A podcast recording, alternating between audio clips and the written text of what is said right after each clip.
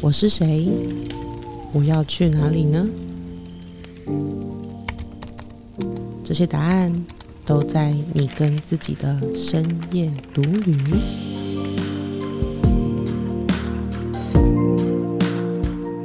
Hello，大家好，我是黛比，我是杰克，欢迎收听我们的节目，让我们陪你一起找回眼里有光、心中有火的自己。啊，今天我们的节目要跟大家分享，就是人生中最大的选择。嗯你知道，讲到选择，就是会有一个就是选对或选错的问题。对，或者是有些人就皮皮，然后跟你讲说啊啊，没有对错啦，就是有好有坏啦。鱼与熊掌不能兼得。哎，对，没有两全其美这件事情。OK，好，所以今天我们就要用我们自己的经验来跟大家聊聊，就是到底选择这件事情是有对有错吗？还是我们可以怎么调试？不会所有事情都很顺利吧？对，就是在人生中，我们每天其实都遭遇、都面对着各个大大小小的选择。那选择到底要怎么做，才是真正的好？好，就是说选择之后呢，会发生哪些事哎情？对，那其实我们最近最大的选择就是我们到底要去哪里生小孩。哦，对对对，对，就是因为一开始，因为我们第一胎嘛，没有任何经验，所以那时候其实一开始的想法是，呃，我们就跟就是问家里，因为我家有那个就是家族有就是在做医疗背景对对对对对，所以就会觉得说，哎、可以参考他们的意见。嗯，然后我也觉得说，OK，好，那就是安心。可是你知道吗？就是其实公立医院它的那个 style，其实跟我的个性或是我在意的很多事情，其实它是不符合的。对，讲白一点呢，没有要 diss 哦，就是大家选择不一样，或者是那个观感不一样。但是公立医院的生产让我们感觉比较像是在看病。对，对反正总之就是，你知道，其实我觉得我们现在就可以开始聊了。就是说，当我今天就是一开始就是把这件事情去参考我家人家族的意见，其实某种程度上，我就是把选择权交给别人。嗯，就是我没有真的很在意，就是我到底在乎什么。没有从自己出发，自己的感觉出发，所以就是生产这件事情，然后我们去了公益音乐，而且我们还换了几间不同的医院了，就可能觉得一开始，哎、这间医院可能不适合我们，然后我们又换了另外一间，对，然后后来才发现，其实不是哪一间医院的问题，而是就这风格就不适合我，对所以最终我们就选择了这个顺势生产，就是温柔生产。可是你知道，这就会有衍生出一个东西，就是就家人会紧张。所以其实我已经，我觉得我们这件事情做的选择，就是我有打好预防针。就当我选择之后，我知道可能会遇到的事情，所以我就在我的粉专写的文章，然后跟大家分享，然后顺便跟大家讲说，就是一切的功课啊，或专业人士啊什么的，我都会。去做跟去参考，所以请大家放心。那我觉得就是这件事情，就是我的家人也本来我觉得我我的家人应该会关心我，但是我觉得我做这件事情，然后已经告诉他们我的选择，嗯，所以我就没有收到什么。就他们他们就蛮安心的、啊，因为有看到我们在做选择的过程，还有就是呃，我就是知道说，哎、我们是有先想过的这样子，但是家人那边没有关系，但来自其他外在，就是代比是有点那个半公众人物嘛，所以来自一些外在，就是关心的人的关心的声音。对，所以其实这也是为什么我们今天要来聊选择，就是其实我们这个节目主要就是在陪大家找自己嘛，对然后以及我们就是做的专业就是网络创业，所以其实在这两个议题上面都会面临着很多很多的十字路口。嗯，对对，所以其实为什么要聊这个，就是说在那十字路口你到底要怎么选，然后选了之后会伴随而来的那些发生的事情，或者是别人讲什么，或你内心讲什么，就我觉得这件事情今天可以跟大家讨论一下。对，然后而且每一个人都一定有多多少少的经验，然后或大或小。但我我觉得我今天分享这个我自己的故事啊，就是我觉得它不是一个那么 A 或 B 的这件事，嗯，它不是说哦我选大选小，选左边选右边。其实我觉得这个我的这个选择呢，一开始是真的是很盲目的。嗯，怎么说呢？其实我想跟大家分享，就是说，其实我在一开始就是什么什么故事啊？一开始开课的时候，哦，其实我不太知道到底要怎么经营。你知道，我们就会去参考模仿，就是前辈他们怎么做。对，所以一开始在没有人教我的时候，我就会觉得说，好，那 OK，那我就是讲师喽。就是我我我不知道怎么定义我自己，所以我就觉得说，OK，我开课，所以现在我在开课的都是讲师。好，所以那时候我就想说，OK，那我是讲师，所以我就看到很多的线上的老师们，他们就是呃怎么样开课啊，或是怎么样去宣传，嗯，然后甚至是他们都有一个装备，就是一套西装，西装，然后有那个形象照，对。对。对，所以其实那时候其实我我没有选，而是我就决定要走这条路，就是我决定要。类似像是跟他们一样，因为我不知道到底要怎么样去表现我自己，我就没有没有一个模范让你知道说，哎，应该说没有定位，呃，就是是不是没有其他选择？就是你你没有定位，你根本不知道你到底连选都没选，就是没有 A B，就是你只能去看说，OK，现在就是大家讲，就在你眼前的就只有这个答案。因为我一开始是。教那个嘛，个人 IP，嗯，就教你怎么样定位自己，在网络上宣传，甚至是变现。所以其实它比较偏商业的部分。对，那其实商业讲师或企业讲师，大家大部分都是有一个既定的模样。对对对，穿着西装，打着领带，然后一定要就是很专业的样子，套装这样。对对对对，所以其实那个时候就是我就是走这个路线。嗯，那走这个路线之后呢，其实。我一开始也觉得蛮有点怪怪的，因为你知道，其实那就不是我的风格。对，那那我记得那时候就是买了很多西装，然后每一次开课的时候，然后就是你就要开始试着把自己就是塞进那个塞进西装里面，然后衣服衬衫也要扎到裤子里面，但是这个就不是。因为我会动来动去，对，然后不是我眼中平常熟悉的你，因为我会活蹦乱跳动来动去，然后讲讲课非常生动，所以其实穿那些衣服让我很热，然后会流汗，对，然后很狼狈，所以这件事情就是让我慢慢的感觉到好像不是我，嗯，对，然后呢，就是其实这件事情它引发一些东西，就是说当我在一味的也不能说模仿，但确实那时候真的是没有一个可以学习的对象，嗯，所以当我就是一直。想要前进的时候，就去看看他们怎么做，然后就往那个大众那边对往往企业讲师那边去迈进的时候，其实最后发生一件事情，对，就是我去年的时候有在网络上就是有被攻击，嗯，对，就其实那一次的经验就是让我觉得。一开始我觉得非常难过，因为对方是老师嘛，然后他就觉得说我致敬他的东西，但其实认识我的人或知道有跟我们一起开会的团队，其实大家都知道那是我们讨论出来的，我并没有去参考任何的人。可是那个老师就说他觉得我参考了他的东西，然后致敬他，然后甚至讲了一些就比较导风向。导风向的东西，对，就是就是跟我原本的本意是不一样的，或者是跟我的课纲跟我提供的东西是相违背的东西。对，那我们这边就不展开。但是我我我要讲就是说，在网络上公然的，而且是我自己不小心发现的。嗯，就 Jack 其实有发现，但他不想跟我讲，他觉得我会心碎，还是一定会影响到啊。然后对啊，而且那我那时候我们就是还小小的，然后刚开始发展嘛，所以那时候代比是主力，所以任何事情都会。对他有一些心心情的波动啊。总之就是他没有跟我讲，但是等到我发现为什么脸书上都在讨论，就是跟我开那堂课有关的东西，我去 Google 关键字才发现我已经被骂骂爆。哎呦！然后下面有大概就是四百多个，没有啦，七八十个回应，七八十个回应。那个老师有回应，所以下面总共一百五十几条留言，我记得好像是这样。嗯。然后其实那时候我整个天崩地裂，我我第一时间其实我连哭都来不及哭，就是。一到僵住，僵住了，对对，僵住，就整个 freeze，所以我连哭都不知道要怎么哭。然后是等到后来，就是我那时候有跟我的教练聊，然后呢，他用身心的角度协助我。然后后来是我去我妈的店里，嗯，然后我跟他说这件事情，然后我抱着他，然后他说没事没事的时候，我就放声大哭。嗯，就其实我觉得很委屈，就是我在做的是我真正想做的事情，但是为什么会发生这样的事情？然后那时候，其实我觉得我的讲师生涯毁了，因为我那时候不是就是一直往那个方向去嘛。对，所以某种程度上，就是那些老师都是我算是我的前辈，或是我的同行。所以当发生这样的事情的时候，我真的觉得世界毁了。就好像大家都你你赤裸裸的被大家看着这样子，然后被公然指责，好像被女巫化啊猎巫那种应该说，应该说，就是我会在这个行业没有办法继续生存下去。对对对对，所以我就觉得说，哇，这是死定了。好，那这件事情确实，我也就是沉寂了疗疗伤疗了半年多左右。嗯，我们那时候正沉寂了一阵子。然后后来就是你也知道，身心灵就是会说，哎，那这件事情要带给你人生什么样的启发？嗯，其实我一开始根本想不出来，我就觉得说有什么启发？能有什么启发？嗯，哦，叫我不要树大招风吗？叫我要低调吗？可是你知道，这就是瑕疵信念。那时候的心情就是一下生气，然后一下难过，一下生气，这样子，这种，然后一直交替交替，那半年就很内耗。嗯嗯，对，所以后来是。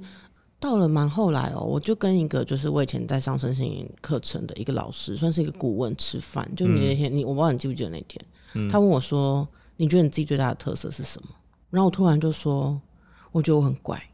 啊，记得啊，那天找午餐嘛。对，我说我觉得我很怪。然后他说哪里怪？我就说我好像在教企业的东西，就是在教商业的东西，可是我又热爱身心灵跟自我探索。然后讲到那时候，我才发现哇。这就是要带给我的礼物，嗯，然后他老师就说：“那你，那你过去有把这两个部分呈现出来吗？”我说：“没有，哎，就是那个事件发生大概已经过了快就是半年了吧，就是快半年。然后那一次的对话让我觉得，让我发现说，哎，对耶，其实我的生命当中是包含着身心灵跟自我探索，然后还有自我成就、个人 IP，嗯，其实它是全部包含在一起的。可是我一开始完全抹灭掉了自己的特色，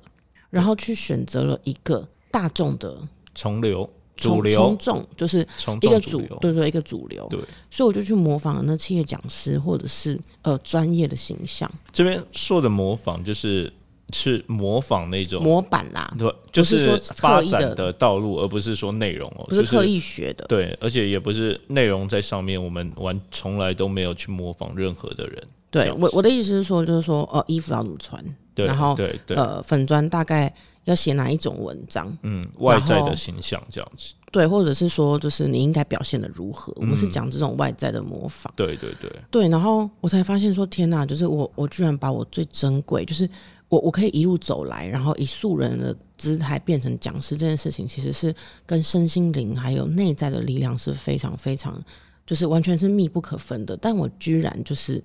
因为不知道该怎么做，所以就是选择了从众，或者是。目目前市场上既定有的模板，然后就忘记自己的特质，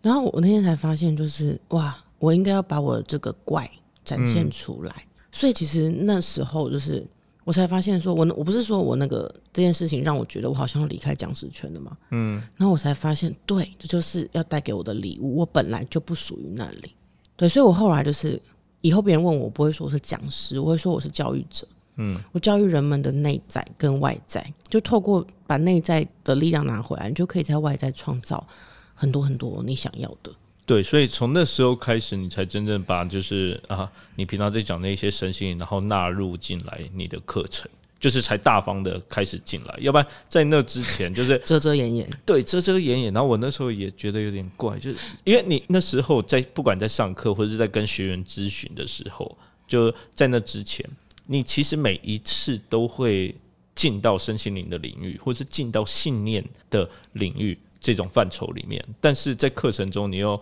害怕说好像别人会觉得很怪，然后别人会觉得怎么样，所以那时候就没有加入。对，应该说上课都讲那种很商业或是很头脑的东西。嗯。可是我最 enjoy 的是下课同学来问我，对，说哎，我我觉得我自己不够好哦，你知道这滔滔不绝，嗯，就我可以讲很久，因为这就是我。真正的体会就是，对我来说，其实你知道，经营 IP 啊，嗯，真的不是什么技术，不是什么写作，也不是你长得怎么样，而是你这个人有没有发自内心爱自己跟发光。就是，其实就是我们这个节目的宗旨。只要你可以找回那个眼里有光、心中有火的自己，其实你去做什么事情，你都会一炮而红。对啊，所以其实，在网络网络经营这件事情，它只是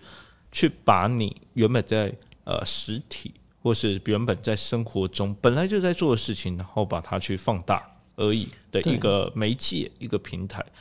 所以，所以其实有一句话就说：“钻石放到哪里都会发光。”嗯，就即便在深很深很深的黑暗里，它也会发光。对，所以其实就是我应该是说我找回了身心灵这个部分的自己，然后把我想要做的一切，刚刚讲的嘛，就是自我探索、自我成长，然后灵性，然后跟个人 IP。跟商业的这些东西全部结合在一起之后，我才发现，天哪，我太有力量！嗯，而且就因为这个结合，让我觉得我是一个市场上唯一的商品，嗯，然后唯一的品牌，就是我们是把内外再结合，然后跟结合天命，就把它整个都变成是一个完整的教育的体系。嗯，然后帮助一个人就是真正的在网络上经营自己，然后怎么样透过自媒体就是把自己呈现出来。所以这样子的时候，其实就不会在进来我们课程的学员之后，就不会在很多就是像以前一样说什么，哎，我学了，但是我做不出成果，或是我就是提不起动力，这些东西就不会有这种后来的问题。因为所有人都是有内外在，就是外在卡关，我们就走内在。嗯，对，其实，但是我刚刚没有聊到一个点，就是我觉得大家应该也很好奇，就是我被骂了之后，然后我内在是怎么样？就其实那时候就是常常会，嗯，常常会就是陷入一个很低潮，然后觉得自己没有用，然后，嗯。就是那种生不如死的状态。你可以讲一讲那时候的状态，生活状态是什么？就是有点像是那种，就是早上醒来，嗯，然后我没有任何动力下床。我下床的动力就是我在床上点好了副 panda，哎，然后副 panda 送来了，我是不是要去开门？所以我就会起来，然后起来之后我就在吃那些东西，然后可能看电视或是看什么 Netflix 还是什么的，哎，然后吃完之后我就觉得啊，可能要工作一下，可是又没有动力，所以你就。会可能在沙发上睡着，或是划手机，划到又睡着。嗯，那下一餐起来的时候，就是我肚子饿，要准备吃饭。对，这就是完全没有动力，然后任何事情都觉得我做了就是徒劳无功。反正我现在已经被骂爆了。嗯，是没有人会再相信我了。就是让自己内在的那个心，就是完全被这个黑暗笼罩。哇，对，那那时候真的是我们能量很低迷的时候，然后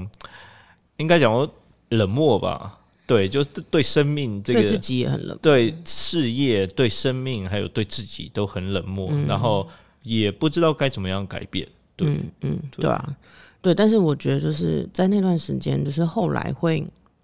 看到那个曙光，就是我跟那个老师吃饭的时候，他问我这个问题，然后我才发现，就是哎，我觉得自己很怪，没有办法融入讲师圈这件事情，反而是我最特别的地方。所以我就觉得。OK，就是如果你问我说啊，我现在怎么回头看那个决定？其实一开始我刚刚讲嘛，我是没有决定下决定，就是我觉得我没有选择，嗯，没有选择下决定，所以就是变成说我就只能走那条路。对，那我觉得就是整件事情带给我的启发，就是我会知道说人生没有标准答案，所以我现在就是只要我的学员，就我们的学员都会讲嘛，就是说，哎，那可以做像他这样吗？或是可以做像他那样吗？就是会拿一些样板来问我们，嗯，我们就会说有没有你自己真正喜欢。嗯，我觉得这个就是带给我整个人生跟我的事业上最大的价值，就是我用亲身经历去验证了，就是选择这件事情绝对没有标准答案，也不是二选一，也不是三选一，也不是几选几，就是你可以完全创造出一个崭新的你要的解答。对，但我觉得从这边我看到的，我看到的就是本来很多时候我们刚开始进到一个新的。呃，道路或是新的领域的时候，我们本来就不知道到底有哪一些选择，或是哪一些答案，所以我们常常会呃，可能眼前有什么，我们就开始先照着这样子走。就像我们从小到大嘛，就是眼前有什么，我们就先模仿嘛，我们就先学习嘛，当做模板嘛，这样子。但渐渐的，就会在过程中发现说，哎，这个到底是这个选择到底适不适合我们？嗯嗯嗯，对，所以。其实一开始到底选的哪一个选的对或错一点都不重要，而是你在过程中你发现，诶，如果这件事情没有让你那么舒服，或是没有让你觉得那么适合，你有没有那个勇气或者是 guts，就是想说，哎，对，这就不适合我，然后你选择放下，然后去找另外一条路，或是从中看见说，那到底哪一个才是真正适合你的？我觉得，我觉得这个才是。就透过代笔的经验，让我看到的很重要的一点，就是，所以那件事情，就是每一件事情，它有可能是呃成为你的，比如说呃你的障碍，然后让你一直没有办法前进，然后让你永远困在那边，或是它只是一个契机，让你知道说此路不通，或是此路不是你的路，然后叫你转个弯，然后去走更适合你的路。对我觉得，我觉得。这个是代比那一段的经历，然后后来我自己回头看的最大感触，这样。对，我觉得如果回去看，我会帮自己下一个叫“浴火凤凰”，就浴火重生的感觉。对对。OK，那你呢？你的人生最大的选择是什么？我的最大选择啊，我刚我们在蕊稿的时候，其实也没有蕊，就是在闲聊，就是开录前闲聊两句。对对对。我就说你人生最大选择是什么？你呀，选择你。我就说，嗯，现在是怎样？认真啊，认真，不是放闪，不是放闪，就是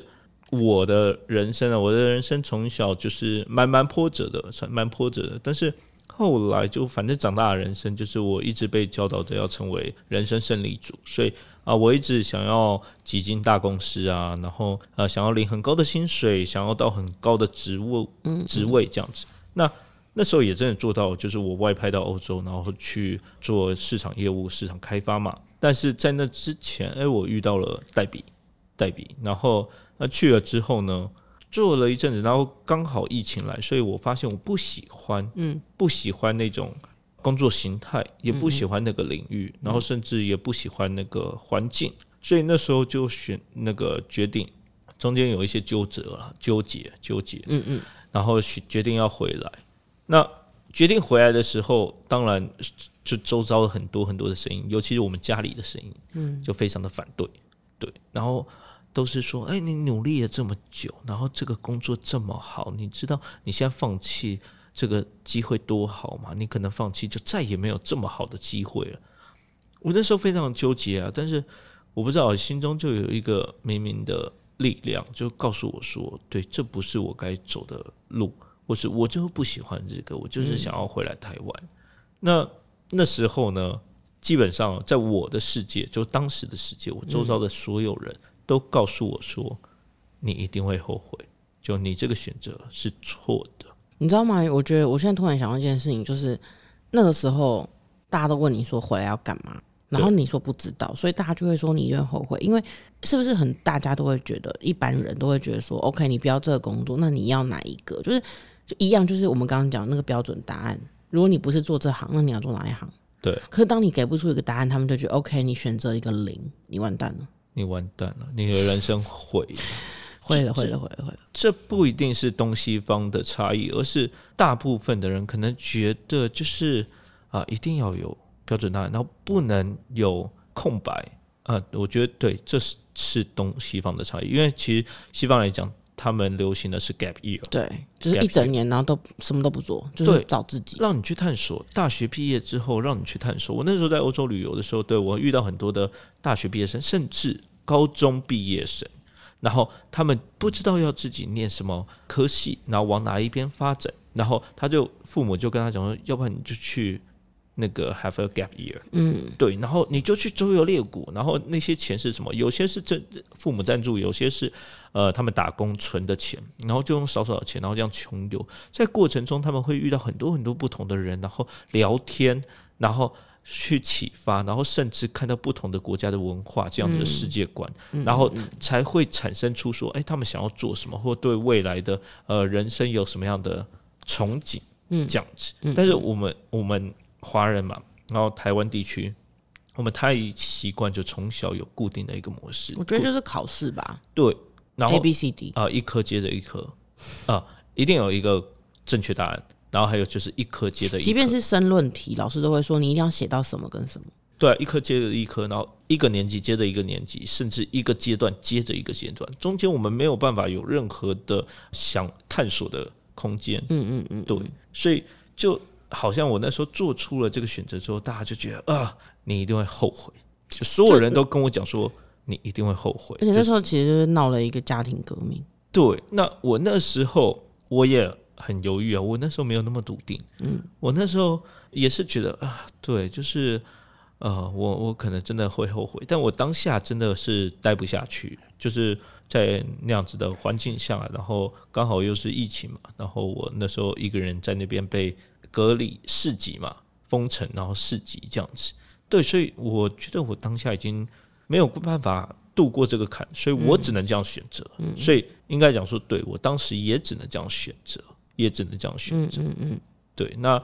当然，那你选择的过程，就是其实你看，你那时候选择回来，到现在我们做做做出结果，中间其实过很久，哎，过三年。对啊。那你会后悔，或觉得就是好像差赛，还是说？我是不是就是真的？好像真的就是被他们说中，我后悔。我怎么可能？我是说回来，不是说选择我 回来一样啊？就怎么可能？我现在是从来没有后悔，就到这三年来从来没有任何一刻后悔过。真的吗？你连那个就是那时候很忧郁，然后在戒烟，不知道自己在干嘛，然后你也没回家，你都没后悔过？对，真的都没有后悔过，因为我觉得那时候在荷兰的最后的那一段时间是我人生的自然时刻。嗯。就是我真的是太迷茫，太迷茫，然后我完全不知道人生该往哪里走，然后看不到任何的希望，看不到任何的曙光。那时候的能量太低，低到我的那个能量是内疚，就是在能量成绩表上面是最低频的能量，就是我觉得我接近死亡能量，我失败了。对，那回来之后，我当然都是低频的能量，然后但是我在我的能量是慢慢的往上走的。简单来说，就是你在荷兰的时候是最低谷，所以每一步都是往上，对，往上走。所以你说到底有没有呃怀疑过？有。然后到底有没有焦虑过啊？常常，嗯嗯。然后焦虑伴随，到底有没有生气、愤怒？这些都有，但是从来没有后悔过。嗯，对，从来没有后悔过。就是我我一直相信，哎，回来然后走上创业的这条路，然后过程中。当然很恐怖啊，因为创业，然后我们都是从零开始嘛，然后中间也大起大落这样子，很恐怖，很恐怖。但是每一刻我都觉得啊，很很很满足，那个满足感不是以前那种去旅游啊，或是呃赚了薪水那个升职加薪，或是工作多好，然后做了什么业绩的这种开心，不是，而是心里的那种满足感，就觉得啊，就是。在创造我的人生价值，就是某种程度上，有时候某一些 moment 会觉得自己好像还挺了不起的嘛。对，然后很感动，嗯，很感动，那种满足感是伴随着感动。对，所以中间怎么调试心情，我没有一个具体的方法。然后，但是黛比花了很多的时间，然后很很多的精力，然后找了各种的工具。反正只要有任何工具，然后他觉得可能有用，然后他或是他试过，他就会呃鼓励我。然后推荐我，然后去尝试。对，那有些有用，有些没用，都呃，基本上就是都是在尝试的过程。我还记得那时候就是那种家庭革命刚爆发的时候，然后那时候其实。会有蛮多负面能量，然后是那种不定时炸弹，然后会就嘣嘣嘣嘣突然引爆。然后我还记得那时候我的心情是，因为那时候我我不像现在，就是会会那么多工具，然后会那么会引导人，嗯，或是帮助人家疗愈之类。我那时候还没。然后我我记得有一天是我们在网络上看到一篇文章，嗯，你家人发的文章，然后你你看起来好像没事，可是我觉得你一定就是那个累积的一定要爆掉了，嗯，可是我不知道怎么帮你，对，所以。那个时候，就是我就开始，就是找我身边有在学灵性的所有人，就开始一个个私讯，然后问说有没有什么，就是疗愈老师或者什么。就是我那时候心里其实就是想说，还是找那什么这盖那种，就是 就是完全就是哦，我们也有去借盖过，也有去收金啊。对，一回来就去收金，行天宫，行天宫，对，就是。那时候是完全走投无路，然后觉得很迷惘，然后不知道该怎么办。然后我记得那时候找了好几个，然后后来有一些是看了之后觉得，嗯，这可能不适合，就没有。那有一些是你去了，那去了有一些是回来，你会觉得感觉不错，有一些是就是没感觉。对，不太知道到底在干嘛。对，就是我记得那段，我完全记得那段时间。那那你觉得你是怎么就是从中？你刚刚说没有特定的方式，那你觉得整个？贯穿你从回来就是开始选择，不管是选择我还是选择回来，然后到现在这个线性的过程，你觉得到底是什么东西贯穿你，让你可以至少是活到今天，然后愿就是在过程中可有那个机会去接受那些感动跟蜕变。嗯嗯嗯，我觉得这个也是我们在课程里面，然后一直在跟我们所有的学员讲的，就是感觉听起来可能很虚幻，但是就是在以前我的人生中。我不注重我自己的感觉，嗯，就是我不注重到底什么是开心，然后到底啊难过，然后甚至想哭，我不会把它哭出来，我就想哭，但是哭不出来。想哭我就抽几根烟把它压下去，嗯。啊，然后后来没烟抽了，对，然后开心我就也不会真的真的多开心，就是那那些开心都是因为很表层，表层或是我符合外界的呃价值。或是我觉得我战胜了，或是我觉得我比别人优秀，那些比较式的比较，然后对，就是主观式的那种开心，而不是真正发自内心的开心。那后来就是真正贯穿主轴的这件事情，就是我开始听懂感觉这件事情，就代表一直在跟我讲感觉。其实就是简单来讲，就是大家常听到那句叫做 “follow your heart”。对，可是大部分大家都不敢，因为 “follow my heart”，我的 heart 好像会做出一些疯狂世俗价值很偏离，或是没有人在做的事情。对对，OK，所以你 follow your heart，你就一步一步，就像那个地板上的面包屑，就你就一步一步的走到今天。对，就去做任何觉得有感觉的事情，然后。我在犹豫的时候，黛比都会说：“没关系，就是啊，你想要尝试，你就去试，去试试看，搞不好你会喜欢。”对，就是过程中的每一步，对，就是啊，我看到了，甚至是黛比看到了，然后他就会问我说：“你。”呃，你觉得这个怎么样？你要不要去试试看？哦，对，我记得我们那时候开始会玩一些桌游，对啊，然后是去就是看一些表演或者什么的，尝试一些新的东西。然后还有一些活动啊，我以前不会主动读书会，对，读书会，读书会这个以后可以提到这样子。对，所以其实就是应该是说你的选择，你选了一个很大的，就是回来，或是选择跟我在一起，对，创业，对，之后你每一天都在做一个很小的选择，微小的选择，可是都是跟感觉有关，而且都跟那个。大改变是相关的，对，就是你你你做的每一个小改变都 follow your heart，所以你就可以去支持你那个最大的选择，对对，所以那那你觉得就是 OK？那整个过程应该说，我觉得你选择回来就是有一种重生的感觉，就是荡到谷底，然后后来慢慢的一点一滴累积回来。那你觉得你现在自己跟以前的你有什么不一样？我现在，我现在。可能有点悬，但是真的就是我我知道我知道，因为我们接触身心灵很久，然后用各种工具，然后去看过，我知道我此生的最大的课题就是价值，嗯，价值。对，那我现在跟以前最大的不一样，就是我知道我真正自己本身的价值在哪里。这个价值不是跟任何人做比较，嗯，我我以前我必须在我面前有一个。对象有一个竞争的竞争对手，或是假想的敌人，我才觉得自己是比他，就是要么我比他弱，我要努力干掉他；要么就我比他强，我觉得自己很优越、有价值。对，但现在我完全不用这些过程，而是我本身就知道我自己的价值在哪里，我对这个世界的贡献在哪里。我觉得这是我。当初做下了那个最大的选择，就是从选择代笔，然后呃出国了之后，然后选择呃回来回来，然后选择一路坚持创业到现在，嗯，然后这个最大最大的改变就是每一步都靠着感觉去累积我对自己价值的认识，嗯对，这是我最大最大的收获，还有最大的差别。应该说，所以如果以我们今天的题目选择来讲，就是说，其实你经历过这么多的选择，你最后就会发现，就是你你现在改变成为了一个，就是你做任何选择都是从感觉出发，然后能够去展现自己的价值，那才是你的最佳选择。对，然后还有就是从感觉出发展现自己的价值，然后再就是，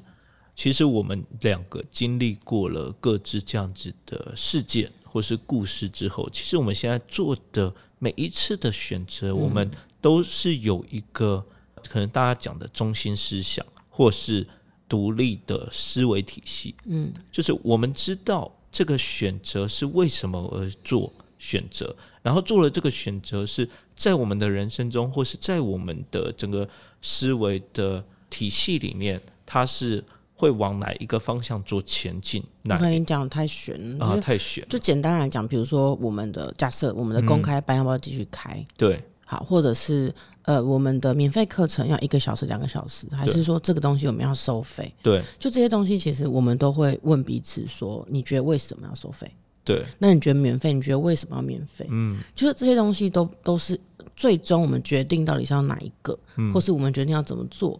都是因为刚刚杰克讲那个中心思想、核心价值。嗯嗯嗯，对，就比如说我们在选要免费还是付费的时候，我们就会觉得说，OK，如果今天这个分享会、这个免费课程课程是为了要让更多人看到，为了想要帮助更多人，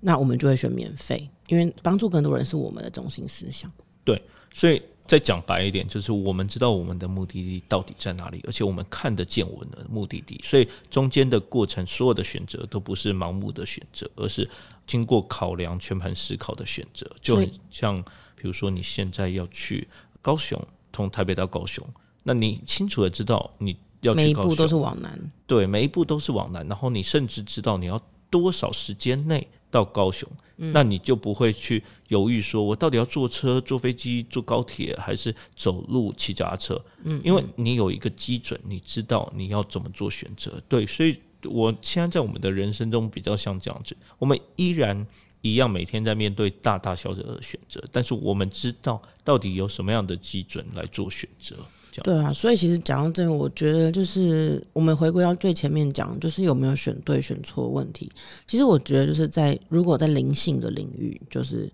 没有选错这件事，因为即便是选错，好，假设是我的案例，就是我选择了一条从众的道路，嗯，那这件事情发生了，OK，那就是。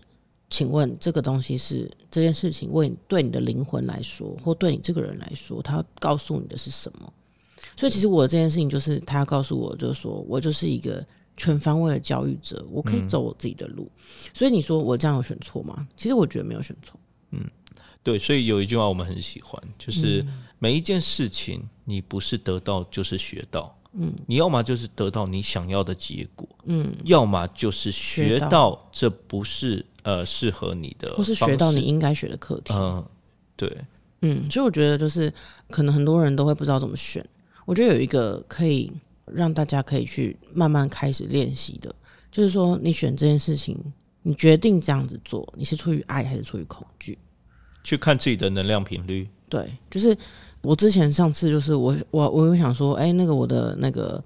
产检的医生，嗯，公立医院的，他就跟我说要去听一个讲座，嗯，然后什么营养讲座，他就一直跟我说什么你要知道怎么吃，你的宝宝才会怎么样怎么样。然后去到那天，就是其实我听了很多我不想听的东西，然后我就决定毅然决然，我觉得我没有听完我就要走了，嗯，然后回程之后在路上我就跟杰克说，你知道为什么我可以这么快做出决定，然后可以这么快就离开吗？我说，因为我发现，就是我来这个讲座，我是出自于恐惧，我怕我不会吃，我怕我吃很胖，我怕宝宝没有营养，所以我出于恐惧做这个决定。我不是因为爱，我不是因为想要了解自己，我不是因为想要了解我的宝宝，我是因为害怕我做不好，所以我做出了这个选择。对，所以其实做出这个选择之后，因为恐惧做出来的选择，最终就是会发现，OK，结果不如预期，或是或是我没有得到我真正想要的，反而绕了一大圈。对，所以，我我觉我觉得这个评断标准非常的棒，而且放入在我们刚刚两个人的故事也是一样。就当初你选择要从众，是因为你害怕自己太怪，或者是害怕自己没有办法符合这个圈子。那当初我。然后一开始我选择要去做那种高大上的工作，然后去那种领很高的薪水、很高的职位，然后甚至要出国工作，也是因为我恐惧，我觉得自己没有价值，我不知道自己到底厉不厉害，我不知道自己在这个世界上的定位。但后来我们转变了频率之后，从高频可能从爱或是从感觉这个方式做出发之后，我们发现每一次的选择都让我们觉得。很满足，嗯，对，就你你不会再讲说他到底是对还错，对，即便不如预期，我们都可以从中得到一个啊，原来是要跟我们讲这个，然后一样获得满足。对，所以每你会发现啊，当你用高频的能量、用爱、用感觉、用感恩去做每一次的选择之后，你会发现每一次的选择都是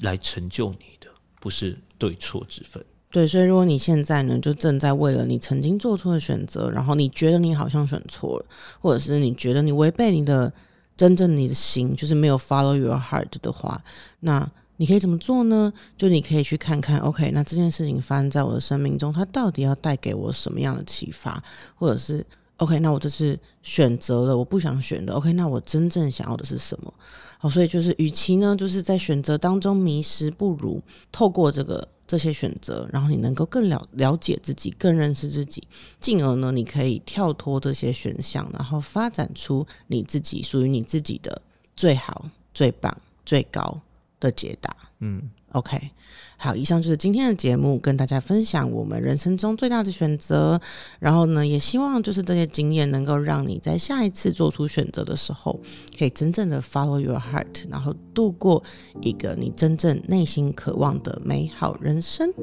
OK，如果你喜欢我们的节目，记得订阅我们，也可以留言跟我们分享。好，记得你要评我们五颗星。那我们就下一次见喽，拜拜拜